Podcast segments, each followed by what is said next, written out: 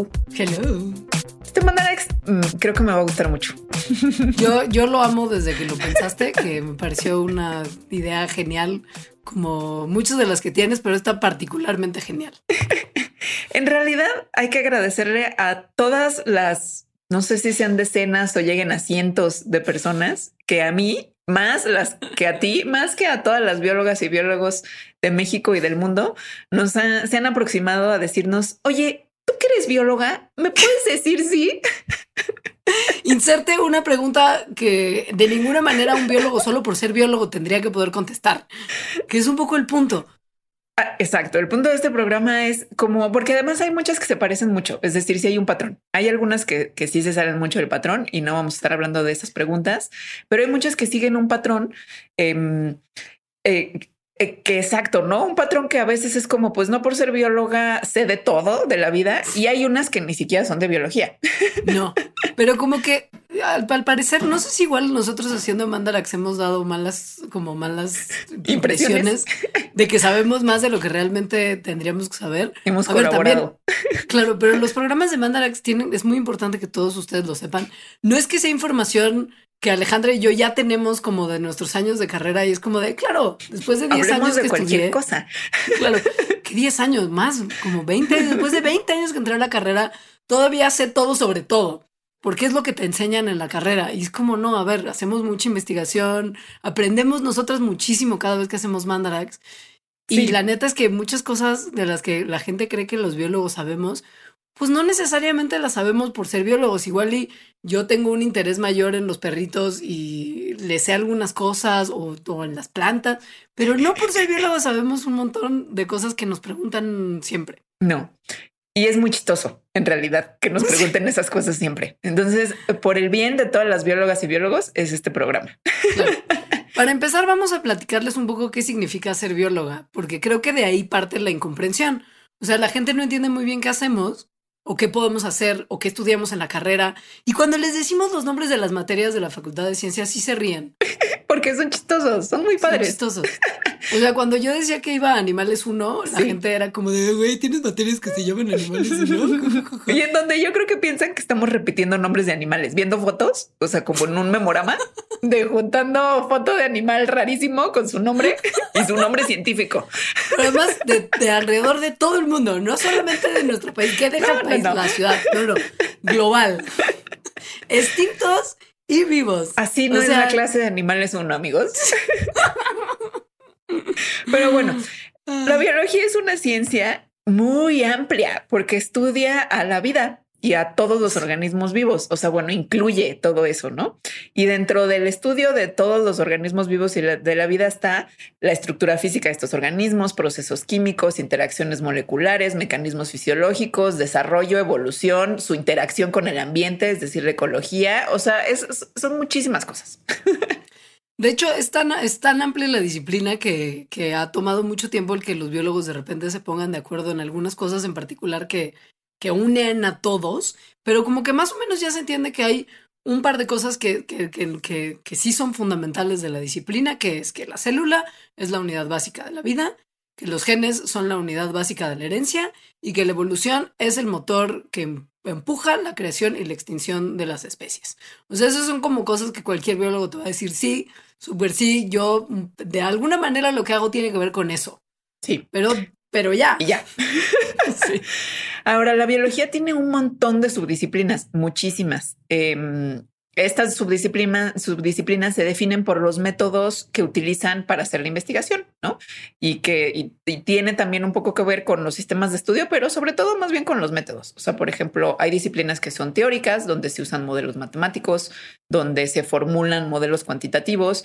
Hay también subdisciplinas que son experimentales, donde se hacen experimentos empíricos que luego se van y se validan, ¿no? En algo que se ve en la naturaleza proponen teorías eh, y, bueno, y estas dos en realidad tampoco es que haya una división, más bien, hay biólogos y biólogas que son de las dos cosas, ¿no? Y que proponen entonces estos modelos y teorías basados en cosas teóricas y basados en cosas experienciales para entender los mecanismos que subyacen a los procesos vivos.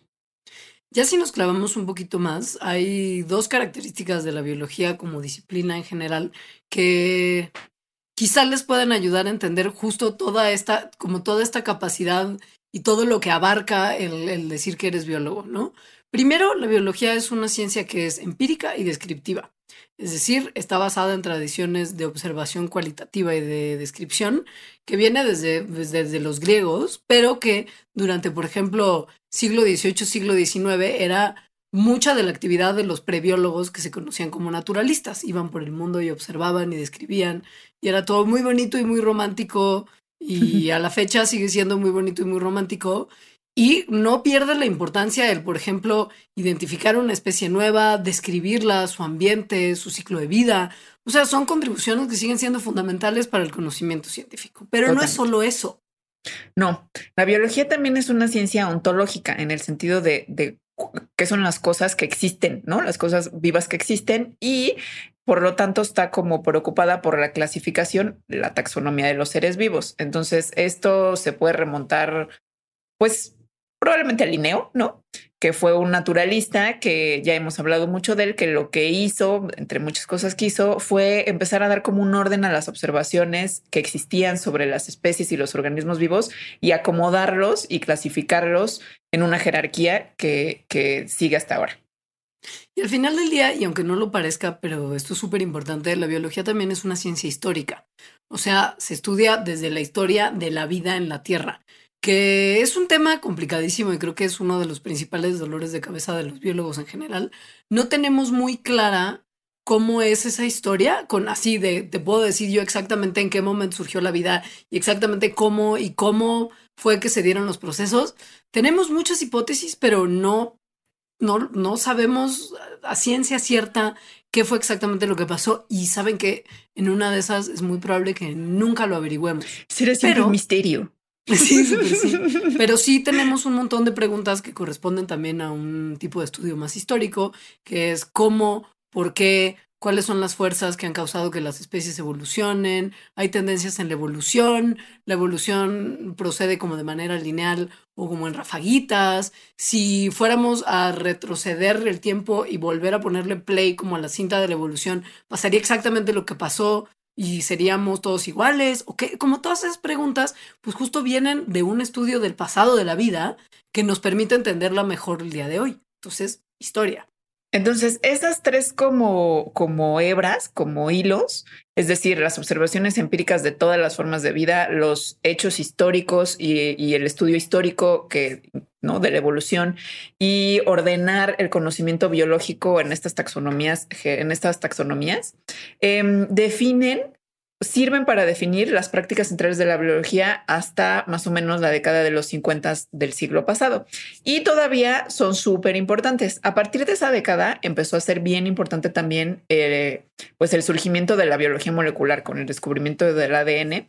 Pero a pesar de que ah, no entró como esta nueva subdisciplina y esta nueva forma de aproximarnos a los fenómenos biológicos, estos mismos tres hilos, estas mismas tres hebras, siguen siendo las áreas vitales de interés y de conocimiento para la ciencia de la biología. Ya les queremos contar, o sea, después de toda la parte como muy clavada de, describir la disciplina y todas las características de la biología como ciencia, pues finalmente, ¿qué hace una bióloga ya que se puede dedicar?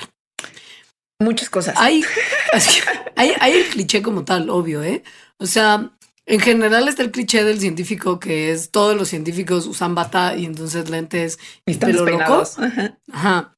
Y también en la biología existe, para sumarle a ese cliché generalizado, el cliché de que todos los biólogos son biólogos de campo y todo el mundo tiene en su cajuela unas botas como de esas Salomón o Merrell o de esas que yo denomino botas de biólogo, para que a la menor preocupación sea como de, nos vamos al campo muchachos. Entonces ya te pones tus botas y tus pantalones North Face y córrele que ya está listo para ir a recolectar ejemplares. Ese cliché, esos dos clichés comúnmente se resumen en si eres bióloga de batas o de botas. Y pues si hay biólogas de batas y de botas. Eh, yo creo que nadie es nada más de botas ni nadie más de batas y además hay más cosas. Claro. Sí, hay millones de campos de estudio, o sea, no millones, pero sí hay un montón de campos de especialización que tienen que ver también con lo que les platicábamos antes, es decir, que hay tantos organismos y procesos que se pueden estudiar que neta no, no sea, es bien difícil de abarcar. Por ejemplo, la genética, que estudia los genes y la herencia, la biología molecular y la celular, que estudia las interacciones moleculares y químicas que ocurren dentro de una célula y las células y moléculas como tal, la biotecnología, que estudia la manipulación de la materia vida, viva, perdón, que también incluye la modificación genética, la biología sintética, que todo eso es so hot right now, ¿cierto?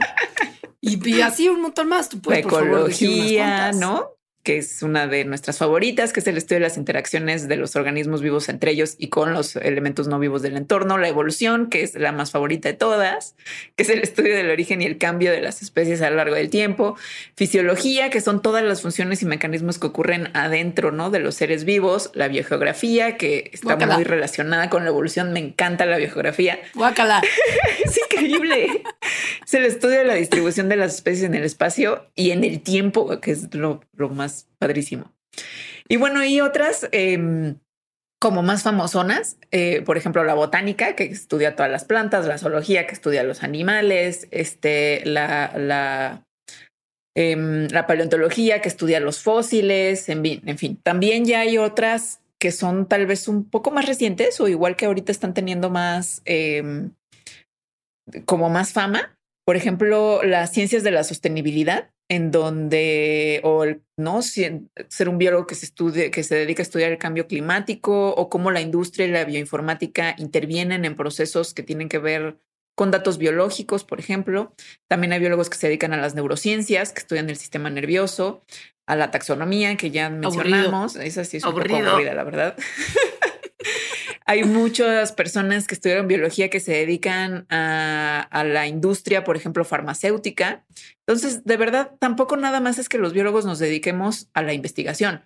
De hecho, las dos biólogas a las que están escuchando ahorita no se dedican a eso. Afortunadamente, la verdad. O sea, eso es una decisión voluntaria, no es que sea como que no, que no, que la investigación no nos dejó entrar.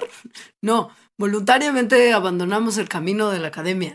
Que a mí me parece eso algo muy importante de mencionar rápidamente, que es que sí, la biología es una ciencia y la investigación prototípicamente es como la salida profesional a la que se dedican los científicos, pero esa es una visión muy, muy estrecha de lo que se puede dedicar un científico, no nada más un biólogo. O sea, te puedes dedicar a la comunicación de la ciencia, como hacemos nosotros, a la industria, como ya mencioné, a la docencia. En fin, hay como muchísimas cosas que puedes hacer consultoría, también dedicarte a cosas de sanidad ambiental, en la industria sanitaria, en el gobierno, en la industria de alimentos, en el gobierno. O sea, básicamente no somos, eso sí tengo que, tengo que confesarlo que les tengo un poquito de envidia, no somos tan versátiles como los matemáticos, que al parecer esa banda sí se puede dedicar a lo que sea porque su entendimiento del mundo es, pues, es, muy particular. porque, por ejemplo, en, dentro del, yo, yo creo que los biólogos deben ser de los científicos mejor preparados en estadística y manejo ah, de datos. y eso ahorita se usa en lo que sea. No, no dije todos los biólogos. Digo que dentro de la biología. no, y además ahora, por ejemplo, que es una cosa que se ha popularizado mucho, que cuando nosotros estudiábamos no era así, pero para nada ya es una parte fundamental de la carrera y de los estudios y la preparación de un biólogo el aprender a hacer programación.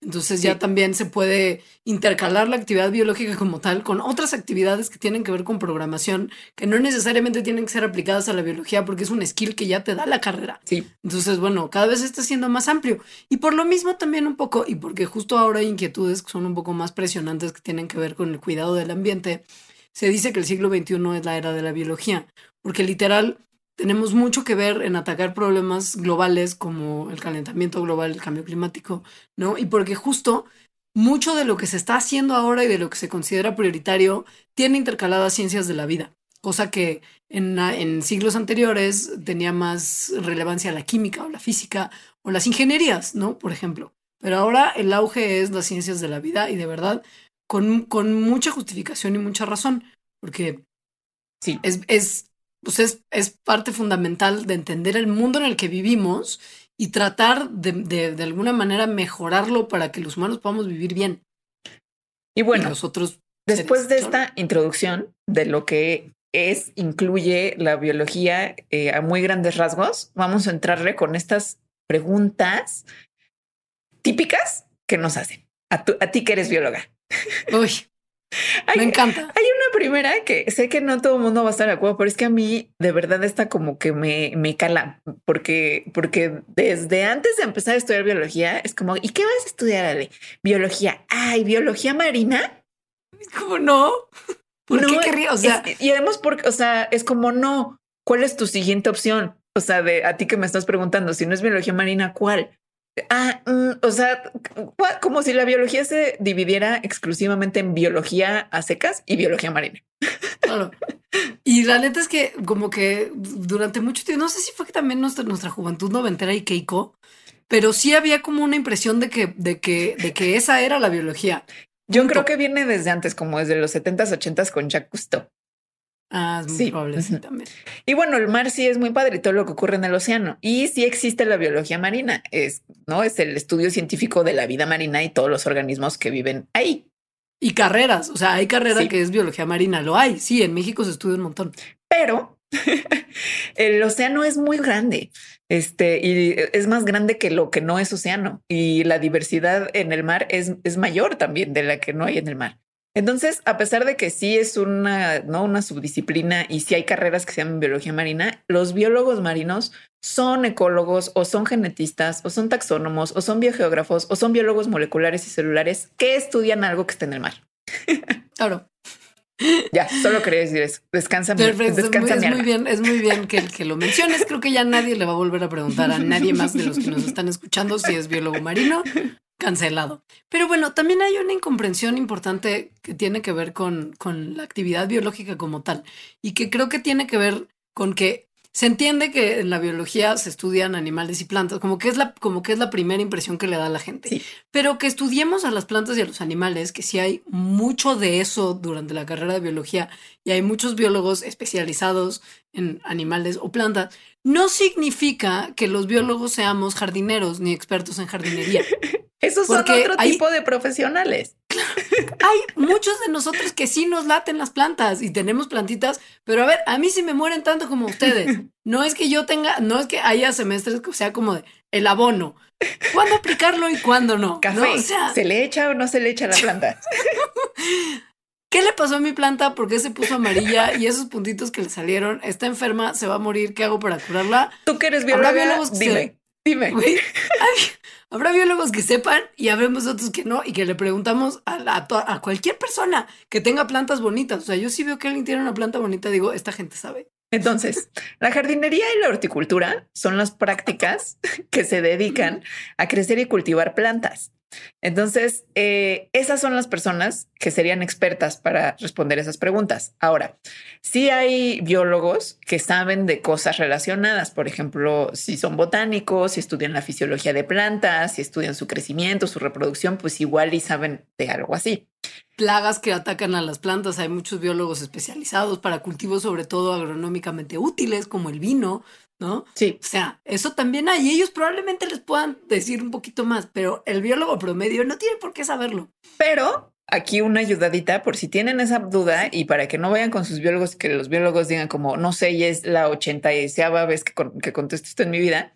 Bueno, les vamos a tratar de decir lo tal vez más probable que sea si sus plantas tienen esos problemas. Empezando porque las plantas también se enferman.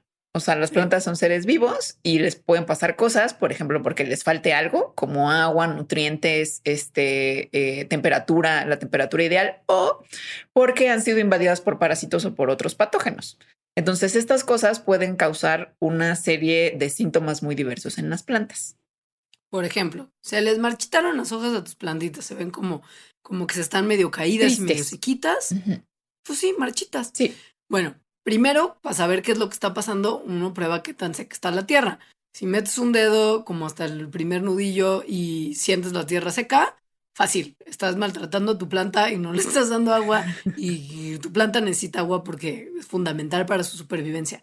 Sin embargo, si la tierra todavía está húmeda, lo que le puede estar pasando es que se le estén pudriendo las raíces, que esto ocurre por infecciones de hongos en la zona de las raíces, que son muy frecuentemente ocasionadas porque le estás regando de más. Si esto está pasando, a lo mejor tu planta también tiene hojas medio amarillas, alguna parte de tu planta se ve como directa que se está muriendo, toda la planta en general, y se siente como que está medio flojita, como que no está bien atorada en la tierra. Entonces, puedes checarlo sacando la planta de la maceta y viendo las raíces. Si están sanas, tienen que estar o blancas o cafecito claro. Pero si están café oscuro o se desprenden cuando las tocas o se ve que están todas como húmedas y mojadas, estas son señales de podredumbre. Entonces, ¿qué haces? Lavas la parte que se ve como que está dañada y le cortas las que se ve que ni, con lavarlas no se arreglan. A lo mejor también le vas a tener que quitar algunas de las hojas para que pueda sobrevivir. Si le quedaron las suficientes raíces, puedes meterla en una solución que ayude a matar a los hongos, como una solución de agua oxigenada al 3%, y la vuelves a plantar con tierra seca. Nueva, así no la misma tierra, y le echas agüita, pero no la vuelves a regar de más hasta que no hayas hecho la prueba del dedito hasta el nudillo y sientas la tierra seca. Casi siempre los problemas de las plantas de este tipo son más por mucha humedad que por falta de humedad. Eh, la gente como que piensa que, que hay que regarlas mucho y, no. y ahora esto también es otra cosa que depende de la especie, que vamos a hablar más adelante porque los biólogos contestamos tanto eso. sí. Ok, otro problema muy común es como, oye, tú que eres bióloga, ¿por qué las hojas de mi planta se están poniendo amarillas? Bueno, a veces es normal que se pongan amarillas, sobre todo si son hojas viejas, es decir, hojas que ya no cumplieron como con su proceso natural de envejecimiento y entonces se están haciendo amarillas y se van a morir. Como en el em, otoño, pues. Exacto. Eh, pero si esto está pasando demasiado, o sea, si ya todas las hojas de tu planta están amarillas o le está pasando a hojas que sean jovencitas, sí puede ser un problema. Y ese problema tal vez sea debido a que hay mucho sol. Si eso aplica para tu planta, o sea, por ejemplo, si está en una ventana o si está en el exterior y le está pasando eso, pues tal vez lo que puedas hacer es moverla a un lugar en donde tenga más sombrita.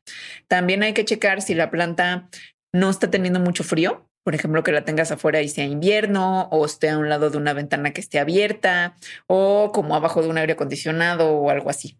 Eh, y bueno, también esto de que se les pongan amarillas puede suceder o porque le estás echando mucha agua o poca agua, porque depende de la especie. Por eso ven que los biólogos no necesariamente podemos contestar esa pregunta específicamente de su planta, pues ¿por qué no? Ahora, Pasa también que nos preguntan, oye, las orillas de mi planta se están poniendo cafés o le aparecieron puntos cafés en la parte de las hojas. Bueno, si las orillas se están poniendo cafés y usted le puso fertilizante a su planta, puede ser que le puso demasiado. Puede ser que el agua sea demasiado suave, que quiere decir que tiene mucho sodio o mucho potasio, pero pues esto probablemente no sea así porque seguramente lo estaba regando con la misma agua que siempre, ¿no? Entonces, pero puede ser que sea que están expuestos aire muy seco para ellas. Muchas plantas de interior las sacamos originalmente de bosques lluviosos, entonces pues se han ido adaptando a altos niveles de humedad que corresponden a su ambiente real. Si no lo tienen, se pueden poner como secas y cafés, aun cuando las raíces puedan tener la suficiente humedad. Entonces lo que está bueno es echarles agua por encima y después también como tallar las, las hojas para quitarles el polvo. Como unas Si lo que tienen son puntos, exacto, con un atomizador. Si lo que tienen son como puntos cafés, como muchos otros seres vivos, como nosotras, particularmente yo, nosotras también y las plantas tenemos quemaduras solares. O sea, sí, las plantas se queman con el sol como tú. Entonces, si tienen las manchas cafés, a lo mejor es eso. Y si la quitas de la luz directa, como lo que decía Le, debe de estar todo bien.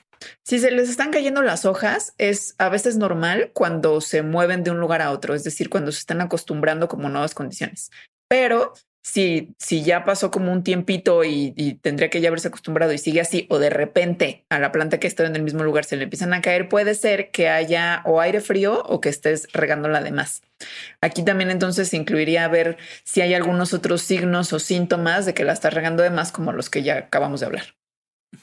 Y finalmente, si tiene manchas que no son como de quemadito, sino como directo puntos negros en las hojas o marcas cafés con un anillito amarillo, puede ser que tu planta tenga una enfermedad o fúngica o bacteriana. Y esto además, el problema es que si tienes un jardín con muchas plantas, se puede contagiar rápidamente de planta a planta. Entonces lo que haces es quitarle las hojas que claramente tienen la infección y las tiras a un bote de basura, no a tu composta si acaso tienes composta. Y lo que puedes hacer, por ejemplo, es combinar la tierra de tu, de tu macetita con piedras que no sean muy pesadas para evitar que las esporas de los hongos lleguen a hojas nuevas. como que le bloqueas el acceso, digamos. Y te tienes que asegurar también que la planta tiene como buen flujo de aire. No así un vendaval, pero sí un flujito de aire, manteniendo espacio entre las plantas para que no se contagien. Y trata de evitar que le entre agua, o sea, que le caiga mucha agua a las hojas, porque los hongos en particular mega aman la humedad. Ahora, tú que eres bióloga, me encontré este bichito en mi jardín. Te mando esta foto borrosa por WhatsApp. ¿Cómo se llama? ¿Es venenoso? O esta, o esta planta está muy linda. ¿Cómo se llama este árbol? Tú que eres bióloga. Mientras caminamos aleatoriamente por un parque. En un país en el que quizá ni siquiera vivimos. Entonces, a ver, sí, sí va a haber biólogos y biólogas que sepan estas, estas respuestas, pero, pero no. La verdad es que pocos. Quienes lo sabrían serían quienes se dedican a estudiar esas especies. Entonces, si son animales, serían zoólogos y tampoco todos los zoólogos, porque hay millones de especies de animales. Y quienes sabrían de las plantas son botánicos, que tampoco todos, porque también hay millones de especies de plantas. Entonces, aquí nuestra recomendación es que busquen en Internet quién, cuál es la rama de la biología, cuál es la subdisciplina de la biología que estudia el tipo de animal, es decir, que ustedes no vean si es un insecto, si tiene pelo, si es un mamífero, si no saben qué es, entonces traten de describirlo eh, es decir, tiene escamas o no tiene escamas, tiene cuántas patas tiene, cosas así, y les va a salir en Google. Y cuando vean cuál rama de la biología es, busquen en Facebook. Hay muchísimos grupos especializados, de verdad, de gente súper clavada que les pueden dar un montón de información de esa cosa que quieren saber más. Exacto. Eso va a aplicar para muchas de las cosas de las que hablaremos, ¿eh? O sea, si hay, si hay gente que los puede ayudar, no todos, pero busquen en Facebook, hay muchos grupos y en Twitter también hay de repente algunas personas que se especializan que también son muy buenas. Pero nosotras dos en particular no estudiamos viendo fotos de plantas y animales con sus nombres y nombres científicos. Entonces, olvídenlo. Lo que quizá también les haya pasado muchas veces es como de, los biólogos deben de saber si esto es una fruta o una verdura. En ese caso en particular, quizás sí los podemos ayudar. Porque sí hay manera de distinguir. Sí, me encanta la pregunta, ¿no? O sea, como tú que eres biólogo, siempre durante 30 años me he estado cuestionando cuál es la diferencia entre una fruta y una verdura. Me, no me deja dormir. Sí los podemos ayudar. Ahí sí. También Google y nos preguntamos por qué no le preguntaron a él primero. Pero miren, ¿saben qué? Ya estamos aquí. Entonces, botánicamente hablando, una fruta es una estructura que tiene semillas que se desarrolla a partir del ovario de una planta que florece. Mientras que los vegetales son todas las otras partes de la planta, sea la raíz, las hojas, los tallos, etc. Siguiendo esa lógica, las cosas que tienen semillas como las manzanas, las calabazas, los tomates, el aguacate como el aguacate. son, son frutas. Mientras que raíces como el betabel, la zanahoria, la papa, la hoja como la espinaca, el kale, guacala y la lechuga, y los tallos como el apio y el brócoli, todos son vegetales. Así es. A los chefs no les importa. Si es salado es vegetal, si es dulce es fruta, punto ya. Pero es una clasificación que no tiene que ver con el conocimiento biológico, sino con otro tipo de conocimiento empírico y del uso que se le está dando. Exacto. Muy bien. Es meramente práctico. Tú que eres bióloga, dime. Ahora que son las lluvias, aquí en mi jardincito crecieron unos honguitos. ¿Me los puedo comer o me voy a morir? Esto como que por sentido común, salvo que estén en un lugar donde no haya nada de comer y su vida dependa de ello, yo a título personal, no profesional, les diría que no estén comiéndose cosas que se encuentran ahí nomás. Pero bueno, quien sí les podría responder esto bien, bien, son las personas que se dedican a estudiar los hongos, que son los micólogos. La micología es esta ciencia. Entonces la, micología incluye pues todo, ¿no? Las propiedades bioquímicas, que son las que te van a matar o no, ¿no? Las propiedades genéticas, su taxonomía, los usos que se les dan, eh, etcétera. Em, hay además muchísimas especies de hongos, o sea, como 120 mil descritas. Así que también un micólogo no necesariamente va a saber exactamente del hongo que le estés platicando. Miren, topen. La FAO dice que hay más o menos 400 especies de las 120 mil que son comestibles, 400. Entonces las probabilidades son, medianas. Eh, y lo que se come de los hongos. muy chicas. sí, sí. Lo que se come de los hongos, esto también es muy importante que lo sepan, es solamente lo que se conoce como el cuerpo fructífero, es como la parte carnosita de macrohongos, porque hay hongos microscópicos que son como, por ejemplo, los que le salen a usted quizá en alguna parte de su cuerpo, que tampoco es que se los vaya a estar comiendo, ¿no? Pero bueno, y, Antes de asegurar... puede ser muy peligroso. O sea, no nada más que como que la probabilidad sea baja de que es comestible o no es comestible, sino que hay hongos que son muy tóxicos y, y pueden ser incluso mortales. Entonces, muy mortales. Si te vas a comer un hongo, tienes que estar, pero 100%, no 99%, 100% seguro de que sí es comestible. Mira, incluso si no es tóxico como tal, muchos hongos se han relacionado con reacciones alérgicas fuertes. Y entonces, literal, me, como que mejor ni explorar. Si quieren o sea, si quieren ya de plano ser como mega exploradores, que insisto, yo no lo recomendaría. No, ni yo. Tenemos una guía que tampoco es como si sea como justo que un micólogo cercano a nosotros nos dijo certificado, garantía, pero hay ciertas cosas que pueden más o menos checarse. Insisto, yo no lo recomiendo, pero si están como muy necios de que quieren saber. o si están en el bosque y no pueden comer nada más y su vida depende de ello, ok. ok. Escojan lo más parecido en la medida de lo posible a lo que conocen como hongos comestibles per se. Un champiñón. Como un champiñón. Por ejemplo, se fijan la parte de abajo del champiñón tiene como unas rayitas, como unas como membranitas, no membranitas. Como unas agallitas. ¿Cómo las escribiría? Como agallitas, exacto. Las agallitas que son cafés o bronceaditas normalmente indican que ese hongo es bien. Si son blancas, no te lo comas. Porque hay hongos comestibles que tienen las agallitas blancas, pero también hay muchos hongos turbovenenosos que tienen agallitas blancas, entonces mejor ni, ni jugarle al vivo. Ahora, nunca, nunca seleccionen eh, hongos que su tapita, que su gorrito sea como la de los pitufos, o sea, que sea roja o que el tallo sea rojo. Eh, es mejor que el color de estas partes del hongo sean blancos o estén como bronceaditos o que sean cafés, como un champiñoncito. ¿Por qué? Porque los, hay muchas especies de hongos que son rojos que son súper venenosos. Esto es porque es como la manera, la adaptación que han tenido estos hongos de avisar de alguna manera a sus depredadores, es decir, a quienes se los van a comer, incluido a, a ti que te lo quieres comer, que son tóxicos. Ahora, hay también algunos hongos cafés que pueden ser o tóxicos también o de plano pues alucinógenos, ¿no? Entonces, sí, esto tampoco es el 100% en todo. No. Eh, traten de buscar hongos que sean lícitos de arriba y que no tengan como escamas, porque si bien esto tampoco es una cosa que les vaya a decir 100% que seguro o no, hay muchos hongos venenosos que tienen eh, como escamitas en la parte de arriba, como en la, como en la cabecita del champiñón, entonces evítenlos. Y creo que el mejor consejo ya lo dimos, que es que no se comen ningún hongo a menos de que estén 100% seguros de que es. o sea, que tengan como mucho cuidado. Ahora, esta pregunta yo sé que viene sobre todo de personas que no están buscando alimentarse porque tienen hambre en el bosque, sino más bien porque están buscando un momento de entretenimiento, em, pues razonable a través de alucinógenos, de hongos alucinógenos. Em, hay hongos alucinógenos que que son muy, muy venenosos eh, y que se parecen mucho. Más bien, y hay hongos muy, muy tóxicos que se parecen mucho a otros hongos alucinógenos, en particular unos muy famosos porque viven aquí en México en muchos lugares que son los llamados comúnmente derrumbes. Un error en la identificación de un derrumbe con otro tipo de, hongos eh, puede ser mortal, tal cual. Entonces, sí hay que tener un montón de cuidado y aquí no les vamos a, recomendar que se coman ningún hongo, a menos de que estén 100% seguros, seguras de qué es.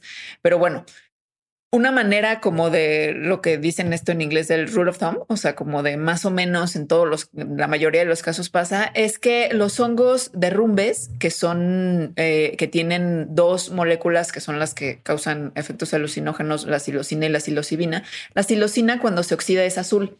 Entonces, si agarras al honguito y lo partes a la mitad y se empieza a poner azul, eso quiere decir que la psilocina se está oxidando y que muy probablemente entonces sí un hongo pues que te va a causar un efecto alucinógeno y no que te vaya a matar. claro. También hay un experimento que tiene que ver con las esporas em, que, puede realizarse, que es poner la, como que cortas la tapita, como la tapa del muffin del champiñón, y lo pones en una hoja. Y después de unas horas va a empezar a tirar sus esporitas y si es el hongo bueno, van a tener como como una, como una, como te van a dejar como unas marcas entre moradito, cafés o negras, que parece como si hubieras espolvoreado sombras de ojos en la hojita de papel. Si esa, esa como sombra no es moradita o negra, sino es más como color óxido, entonces tienen ese hongo porque puede ser una especie que es súper parecida al psilocibe, que es este hongo que dice el derrumbe, que se llama galerina y que es turbomortal. Sí. Entonces, turbomortal. Y son súper casi idénticos. Sí, es bien peligroso. Sí, Claro, mejor vaya con un experto para que además le diga cuánto hongo se tiene que comer. que no es tampoco como de, uy, a ver cómo me pega y entonces te comes 10. O sea, también es como, por favor. Sí, sí sean responsables con su ingesta de alucinógenos. Ahora, tú que eres bióloga, se me echó a perder este pan. Foto, WhatsApp. ¿Me muero? Si me lo como, porque no es como, o sea, es como no lo quiero desperdiciar.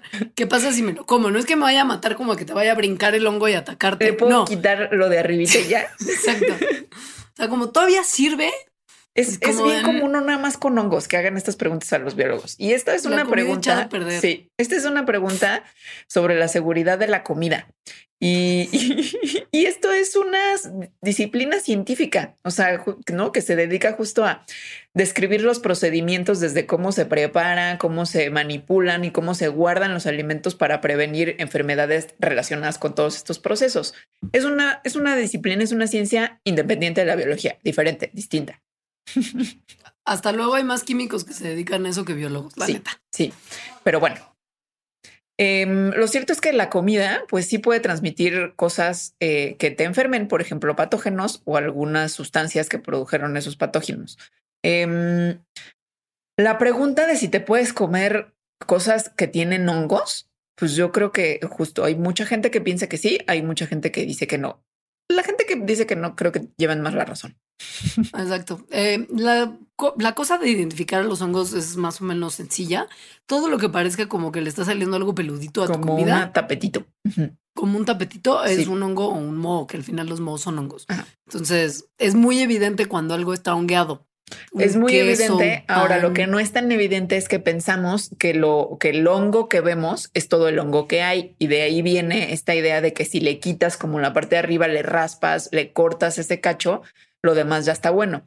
Pues no, o sea, ya no hay tapetito, ya está sano. o sea, todos estos hongos son como los otros hongos de los que hablamos. O sea, lo que estamos viendo es una parte nada más del hongo.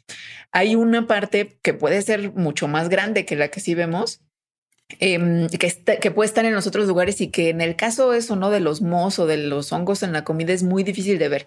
O sea, piensen como si el hongo tuviera tentáculos que se extienden, ¿no? Que penetran muy profundamente en la comida y que también pueden hacer daño.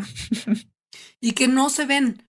O sea, estos, estos como raicitas, como tentáculos, no, no son obvios como es el, tapetito de arriba que, que nos está indicando que hay un hongo.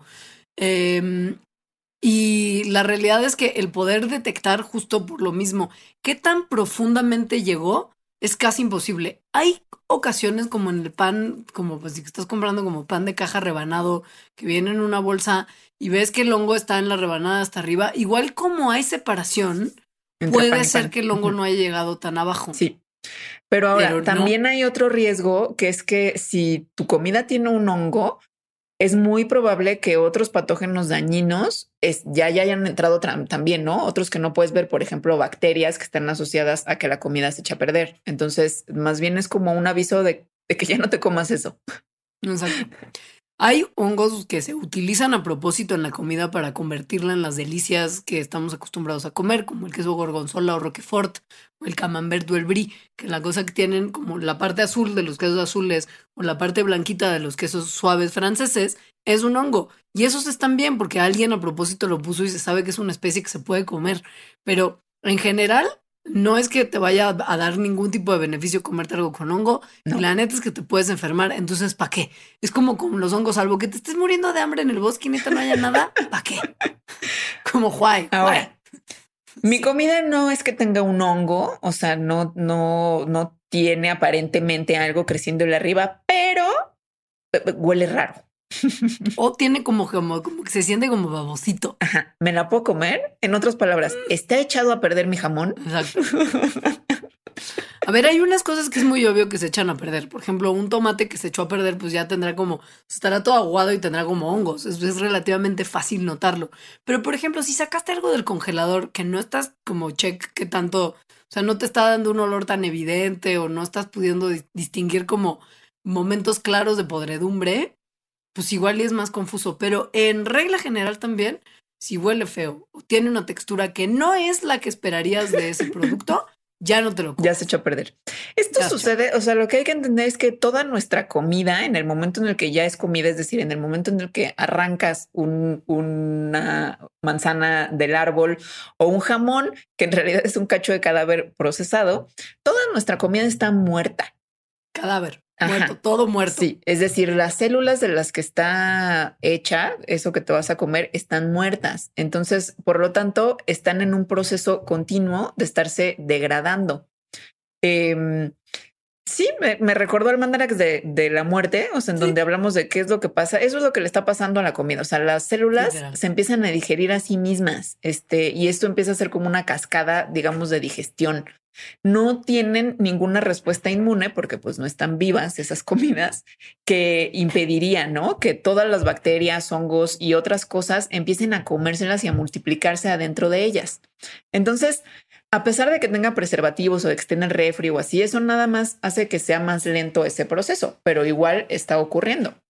Entonces, esto, o sea, en la comida estarse cada vez volviéndose más cadáver, es lo que es el proceso de que se esté echando a perder. Y eso es lo que produce que huela mal y que cambie textura o que empiece a sacar como una babita asquerosa. Exacto. En términos, por ejemplo, del olor, este normalmente se debe al crecimiento de microbios como bacterias, levaduras, moho, o de los, o sea, como, pues sí, no es en realidad sí todo producto de ellos. O bien tienen un olor muy particular, como los mohos que justo cuando empiezan a descomponer la comida su huele como, como a sótano viejo, como tierrita. algunas levaduras producen olores como, con mucho como azufre, como si ese pedazo de jamón se hubiera tirado un pedillo. Eh, las bacterias pueden a veces hasta oler bien, pero que claramente eso no es a lo que olería tu producto. Sea, si tu jamón huele como a fresita, es que hay una bacteria que tiene un olor muy particular eh, no, no, tu, no tu jamón, pero por ejemplo un lácteo. O sea, las bacterias que descomponen a los lácteos luego hacen que huela fresado. Pero bueno, si huele algo que no tendría que oler normalmente es porque ya sea que el bicho huele así o los químicos que surgen de la digestión de los bichos que se están comiendo tu comida tiene un olor particular. Entonces, si huele distinto a lo que tendría que oler, no le llegues. Y eso pasa con todos los alimentos, o sea, no nada más como con el jamón y la leche y cosas procesadas. O sea, tu cajón de vegetales que se empieza a volver como una mm, como una gelatina asquerosa, quiere decir que mm. ya están las cosas ahí echadas a perder. Esa Yo llamo Ajá. Sí, yo es que yo llamo mi cajón de verduras el hospicio de los vegetales. Yo los compro para darles un buen lugar al que vayan a morir. O sea, como que los cuido, los acompaño hasta sus últimos momentos, luego les doy un buen final, o sea, los entierro en el bote basura como que me gusta acompañarlos, básicamente. y lo que le pasa a muchos vegetales, sobre todo a los que son de hojas, o sea, como a las espinacas, a tu favorito el kale, ¿no? Al cilantro, que además te venden como un así, ¿no? Un, montón de cilantro y usas bien poquito. Se empiezan a hacer como babosillos, ¿no? Sí. Eso ocurre porque las frutas y todos los vegetales tienen paredes celulares que son gruesas. Esto es lo que mantiene a estas comidas en un estado que puede ser comestible. Em, dependiendo de la cosa, pues se pueden mantener comestibles por días o incluso semanas, pero con el tiempo, inevitablemente, estas paredes se empiezan a desintegrar, a romper, porque se están muriendo. Entonces, cuando eso pasa, es que las cosas se empiezan a hacer babositas, se les empieza a salir su relleno cremosito literal. Sí, básicamente. Ahora, si usted es una persona que hace como que come bien y entonces de repente compra esos vegetales que le han dicho que son superfoods y que son buenísimas y que anticáncer y así, como lo son los vegetales crucíferos, como el col, la col, el brócoli. Yo sí como mucho de eso, oye, y no es por hipster. Pero tú comes muy sano en general, pero hay gente que es como, no, ahora sí ya voy a comer brócoli. Es como, ni te lo vas a comer, va a estar ahí en el hospicio y va a llegar un momento en el que va a empezar a tener una cierta descoloración. O sea, chequen el arbolito de brócoli. Exacto. Si hay como puntos cafés o amarillitos o grises en el, en el bosquecito, ya está empezando a echarse a perder. ¿Le puedes cortar lo que está echado a perder? En este caso en particular, sí, porque el vegetal no se echa a perder todo al mismo tiempo, como en esos en particular. Si ya todo está como medio café, pues sí, ya tíralo. Pero eso pasa también mucho con este tipo de verduras y con algunas otras que tienen que ver con la exposición a la luz, porque la exposición a la luz hace que las capas de hasta afuera se empiecen a degradar. Esto se llama literal fotodegradación. Y esto hace que se decolore, además de que se pierda sabor, se pierdan vitaminas y se pierdan proteínas. Pero pues empieza por una parte en particular, no es que todo empiece como un proceso que una, dos, tres, y se echó a perder el brócoli, es poco a poco. Ahora, Pero además, ¿sabes qué? Perdón, ese, ese tipo de verduras también cuando se empiezan a echar a perder empiezan a oler mucho peor de lo que huele normalmente. Entonces ahí sí es bien obvio. Sí. En general, todo cambio en la textura y en el olor de un alimento, sea fresco o sea no de la alacena, pues está indicando que, que hubo un, un, cambio en la calidad de lo que esto tiene que hubo un proceso que está haciendo, eh, que está provocando ese cambio y que por lo tanto mejor ya no se, se coma. ¿no? O sea, si ves algún cambio, por ejemplo, en aceite, en vinagre, en cosas que pensamos que nunca se pueden echar a perder, pero si de verdad ya cambió de color o de textura, pues mejor hay que tirarlo. Y también es bien importante darse cuenta de esto en cosas que están empacadas, por ejemplo, latas.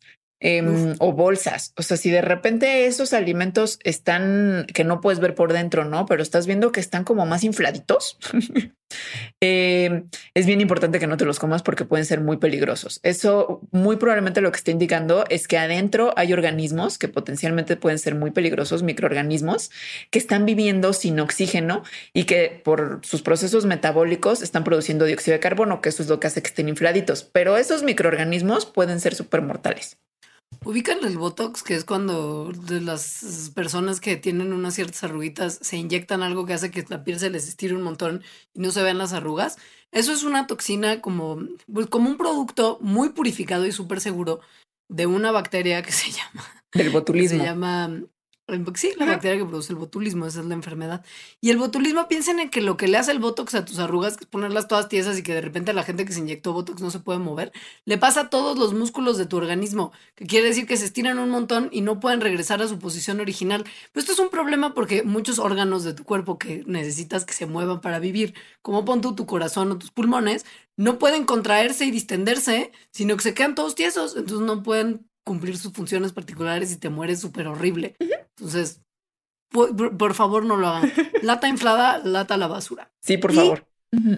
Y la última que también es que sí, porque todo esto empezó con el jamón.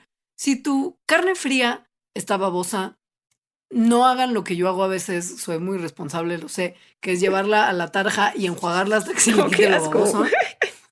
Eso y el queso panela. Oye, la cantidad de queso panela que he limpiado con agua de la tarja para que te quite lo baboso y podérmelo comer. Pero no lo hagan, no sean como yo. Aunque en el caso del queso panela tal vez debamos dedicar otro programa porque no estoy segura que sea que esté echado a perder. Como tapatía. Es queso panela viejo. Ok, entonces sí. Sí.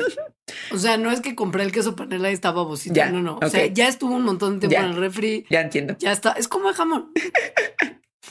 Pero sí un día deberíamos hacer un, un, mandarax de queso. De la, de la comida tapatía. Bueno, tú que eres bióloga. sí. Siempre he tenido la duda. Si me como una mosca, me muero. Cambien mosca por araña, cucaracha, insecto. Hay mucha leyenda urbana de, de se durmió con la boca abierta y se le metió una cucaracha a la boca y se la tragó. Ajá, mucha. Entonces, en general, el cuerpo, todos estos bichos de los que estamos hablando son artrópodos. Entonces, los artrópodos incluyen a los arácnidos, como las arañas, pero también los ácaros, las garrapatas. Los artrópodos incluyen también a los insectos, como las moscas, los mosquitos, pulgas, las chinches. los artrópodos también incluye eh, a los crustáceos, como, como los camarones que sí nos comemos. Em, entonces, en general, nuestro cuerpo puede digerir artrópodos, como cualquier otra comida. Entonces, si te comes un bicho de estos de los que hemos estado hablando, probablemente si estás dormido, por ejemplo, ni te des cuenta y no vaya a ser ningún problema. Ahora. Pero nada, ¿eh? O sea, que no pasa nada. Sí. Ahora. Puede ser. Hay otros bichos. Exacto. Es que hay otros bichos que si te los tragas, quizás si tuviste la mala suerte de que algo pasara en el proceso de que te lo estás tragando, sí te pueden generar problema. Por ejemplo, insectos que pican, como abejas, avispas, hormigas, algunos gusanos, que si te los comes y te pican y eres alérgica, pues respuesta inmune de súper terrible y se te inflama la cara, la garganta, la boca, puedes no estar respirando bien, te mareas, te baja la presión, paro cardíaco normal.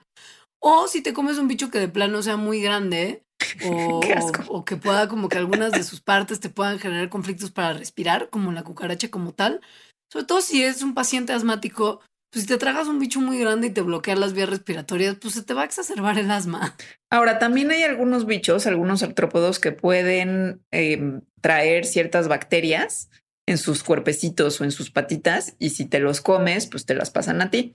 Por ejemplo, las moscas comúnmente eh, traen a una bacteria que se llama Shigella, que puede causar diarrea, que puede ser bastante severa y sangrienta. Entonces, si esto te pasó, y bueno, esto no necesariamente es porque te lo comas, tal vez es porque se paró tu comida. Em, esto, pues, no va la infección de la bacteria Shigella, pues se va a quitar más o menos en una semana, tal vez no, y entonces requeriría de antibióticos. Ahora, ¿te parecería bien si hiciéramos una breve pausa para hablar de un par de otras cosas que tú que eres bióloga tendrías que saber en la mente de la gente? Sí. Muy bien. Patreon.com Diagonal Mandarax. Suscríbete desde un dólar al mes para acceder a contenido exclusivo, agradecimientos en los programas y beneficios extra muy misteriosos que pronto les compartiremos. Patreon.com Diagonal Mandarax. Bueno, regresamos para platicar de un par de otras dudas que muy legítimas, por supuesto, pero que por más que legítimas que sean, tú que eres bióloga no tienes por qué responderlas porque no sabes. y porque además no solo no sabes, sino que sería peligroso aventurarse una respuesta. Por ejemplo, tú que eres bióloga, me salió esta roncha asquerosa. Mírala, mírala de cerca. Dime qué es. Tú que eres bióloga, he estado estornudando y mis mocos son amarillos con esta textura. ¿Tengo como una gripa o es influenza? Es como, a ver, la biología no es sinónimo de medicina.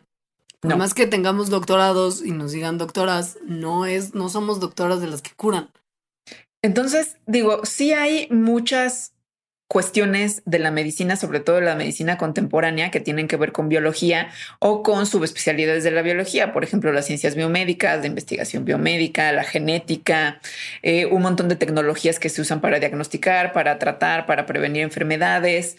También digo, al final los humanos somos especies vivas y por lo tanto nuestros procesos fisiológicos, pues una persona con conocimientos de fisiología, como puede ser un biólogo o una bióloga, puede que los entienda mejor. Incluso los resultados de investigaciones médicas, es muy probable que un biólogo o una bióloga también los entienda. Eso no quiere decir que te pueden diagnosticar algo. Eh, es decir, que si crees que estás enfermo, consultes a un biólogo. Si crees que estás enfermo, consulta a un médico. Eso. Y si, mm, pregunta siguiente que también es muy común, esto mismo que te estás preguntando, no te lo estás preguntando de ti, pero te lo estás preguntando de algún animal, tampoco los biólogos somos veterinarios. La medicina veterinaria es la rama de la medicina que lidia con la prevención, control, diagnosis y tratamiento de las enfermedades, desórdenes o lesiones en animales no humanos. Además hacen un montón de otras cosas los veterinarios, obviamente, pero la realidad es que si tu animalito está enfermo y no sabes qué tiene, un biólogo no es la persona a la que le tienes que preguntar. Y mismo caso, si te encuentras con un animalito, los biólogos no es como de que sí, tenemos en nuestras casas pequeñas granjas donde recibimos tacuaches, cacomixles, ajolotes, pajaritos, perros, gatos, o sea, pues no. Es muy probable que la persona que te pueda ayudar si sea, si haya estudiado biología. Eso no quiere decir que todos los biólogos. Si te encuentras un animal no doméstico, es decir, algo que no sea un perro o un gato, todo lo demás que no es un perro o un gato es un animal no doméstico, entonces hay que llamar a algún a, personas expertas. Por ejemplo, la brigada animal em, si lo googlean van a encontrar o la facultad de veterinaria de alguna de alguna universidad, ¿no? De donde estés. También hay un montón de grupos en Facebook, a mí me acaba de pasar con unos tracuachitos bebés, que son especialistas en, este tipo de animales y que te pueden orientar de qué puedes hacer o a dónde los puedes llevar, porque también es importante que no te los quedes. Son animales que no son domésticos. O sea, necesitan estar en su ambiente o darles, si son bebecitos, darles algún tipo de cuidados de manera que después puedan sobrevivir en el ambiente. Ahora, los pajaritos son una cosa que se cuece aparte porque creo que es pues, de repente mucho más fácil que te encuentres un pajarito que no, muy que, igual no tendría que estar ahí que un cacomixle. Pero bueno, Si te encuentras un pajarito chiquito, así como un pajarito bebé, tienes que fijarte primero que nada si el pájaro está fuera de peligro, es decir, que no haya un michi que esté alrededor como queriéndoselo comer. Esto es importante. Y tienes que fijarte si no está lastimado. Es relativamente fácil. Habría sangre, quizá una alita rota, si está tiradito de lado, si se ve que no está pudiendo respirando bien. Si está frío. Eso, pues sí, eso indicaría que el, que el pájaro está lastimado y hay que llamar otra vez a la brigada animal o alguna facultad de veterinaria. Ahora, si ya te aseguraste que no está lastimado eh, y tiene plumitas, es decir, también tienes que fijarte en eso. Entonces tienes que ver si no hay como un gato o un perro o algo que esté por ahí como activamente tratando de atacarlo. Si sí hay algún otro animal que lo esté tratando de atacar, entonces agarra a ese pajarito y ponlo en un lugar que pienses que sea seguro, como por ejemplo en un arbustito o en un lugar donde sus papás, que muy probablemente estén por ahí, lo puedan encontrar. Y no te lo lleves lejos. No, y al animal que esté tratando, y tampoco te lo lleves adentro de tu casa, ¿no? O sea, tienes que saber que sus papás muy probablemente estén por ahí buscándolo y tratando de ayudarlo. Y al animal que piensas que lo podría atacar, pues llévatelo lejos, es así, ¿no? O sea, si es tu gato, tu perro, pues mételo a tu casa. Ahora, si no hay ningún gato o perro tratando de atacarlo, entonces déjalo donde está, porque lo que es, si ya tiene plumitas, es que es un polluelo que está muy sano y que es normal que esté en el suelo porque está aprendiendo a volar. De hecho, si te fijas, muy probablemente sus papás estén por ahí porque lo están enseñando a volar. Si no tiene plumas, esta es una cosa importante porque quiere decir que quizás está muy chiquito y se cayó de su nido. Si está bien y está ahí como, como pidiendo, fíjate, porque debe de haber un nido muy cerca y trata de regresarlo ahí. Si no hay un nido cerca o no puedes tener acceso a él, le llamas al experto en cuestión que ya mencionamos quiénes serían. Y bueno, finalmente, una respuesta muy común que casi cualquier biólogo o bióloga les va a dar es Depende de la especie. Ya le dimos, ya, ya lo hicimos como cuatro veces en este programa. Y, o sea, como que de repente la gente se queja de no sirven para nada. O sea, no como todo lo que te pregunto me respondes depende de la especie. Es que es verdad. en pues la biología, casi todo depende de la especie. La biología, de hecho, a veces le llaman la ciencia de las excepciones, porque siempre hay una excepción a todas las cosas que decimos. Pero ¿por qué, Alejandra? Tú que sabes tanto de evolución, tiene que haber una explicación que tenga que ver con eso. Pues de hecho, esta es la explicación. O sea, las excepciones son, digamos, naturales o inherentes a la biología debido a la divergencia evolutiva y a la selección natural. Esto quiere decir que en el proceso de evolución de divergencia em, se acumulan diferencias entre poblaciones que están emparentadas dentro de una especie. Entonces, eso de hecho es el proceso que da diferentes especies, que da la especiación. O sea, una cosa que antes estaban como integradas en una población, de repente se dividen por alguna razón y empiezan como a tomar sus caminos evolutivos independientes y adaptarse a condiciones distintas y no solo adaptarse, también empiezan a tener cambios que aunque no sean adaptativos y que no tengan que ver con con algo que les va a ayudar a sobrevivir en el ambiente, tienen, o sea, les ocurren mutaciones diferentes, este, les, ¿no? Se, se mueren algunos y sobreviven otros que tenían cierta característica y de repente esa característica ya es la, ¿no? Súper común en la población, etcétera, que hace que al final esas dos poblaciones distintas, esas dos que se van a convertir en dos especies distintas, pues tengan respuestas muy diversas a cosas que tal vez sean parecidas. Piensen además también que hay un montón de diversidad en las formas de vida que existen en nuestro planeta y que aun cuando nos gusta agruparlas, porque nos encanta, los biólogos agrupamos para tener algún tipo de orden y poder dijimos que será una de las hebras principales de la biología. Pero de repente los grupos en los que metemos a los organismos, pues tienen ciertas características que comparten que los pueden hacerse como que lo que nos permiten identificarlos como parte de ese grupo, pero no comparten todas. Pensemos, por ejemplo, en los mamíferos, que son somos un grupo vastísimo de organismos y que normalmente somos terrestres o vivimos en los bosques o en los árboles, pero, por ejemplo, o sea, podrías decir, ah, entonces los mamíferos no vuelan. Ok, sí hay mamíferos que vuelan, por ejemplo, los murciélagos. Y sí hay mamíferos que viven en el agua, como las ballenas y algunas ballenas y las focas, ¿no? Entonces tampoco es que los mamíferos todos seamos terrestres. Hay excepciones porque son un grupo grandísimo. Entonces, em, así hay un montón y de hecho estas excepciones tienen que ver también con la evolución. Claro. Em, así, pues creo que eso es todo. Pues sí, básicamente. Sí, pues sí. Digo, hay muchas otras preguntas que nos, que nos, que se le hacen frecuentemente a, las personas que estudiamos biología. Por ejemplo, todas las que tienen que ver con plagas. Es decir, ¿cómo le hago para que no haya hormigas en mi casa? Pero no las vamos a platicar, al menos no en este programa. No, ¿saben qué? Además, sobre todo, ¿por qué? Porque las hormigas en realidad ni siquiera es que le vayan a estar haciendo algo. O sea, es como incómodo tenerlas, pero no es como que sea como de, ah, se están robando toda mi comida y ya no tengo alimento en la casa. No, es como de, increíble.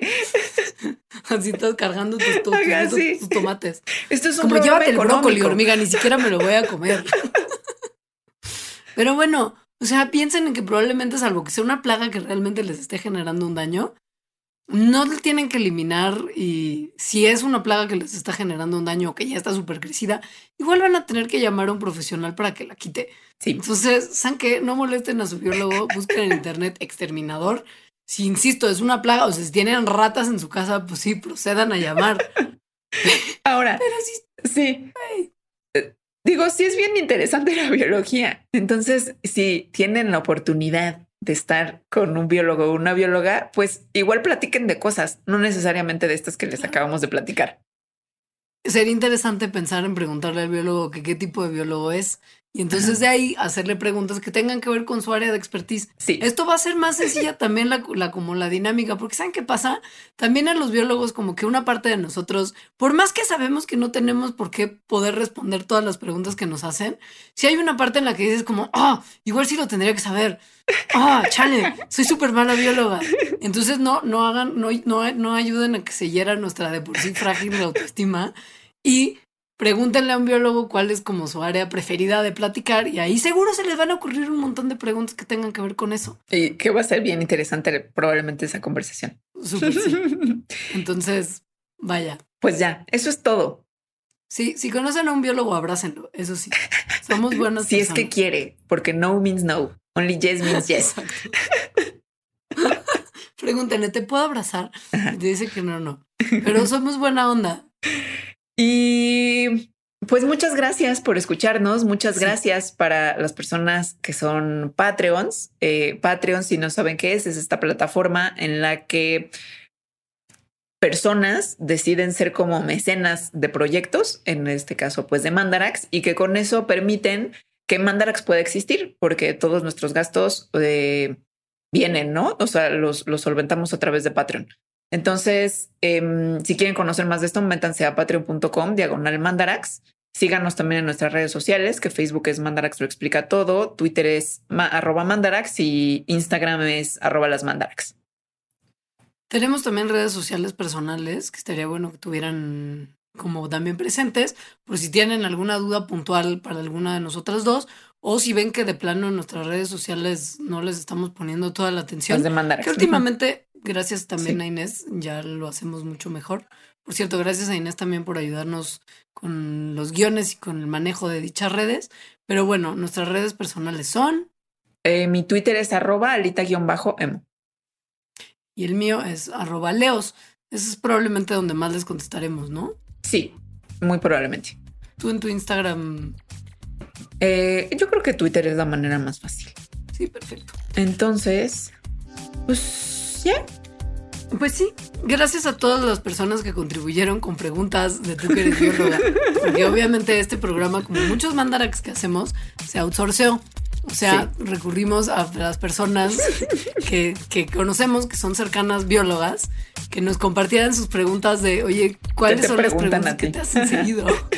De tú que eres bióloga. La del jamón era una frecuente. Sí, veníamos unas cosas muy locas. Muy bien, pues gracias. Gracias a todos. Eh, les mandamos un abrazo y hasta el próximo. Adiós. Adiós.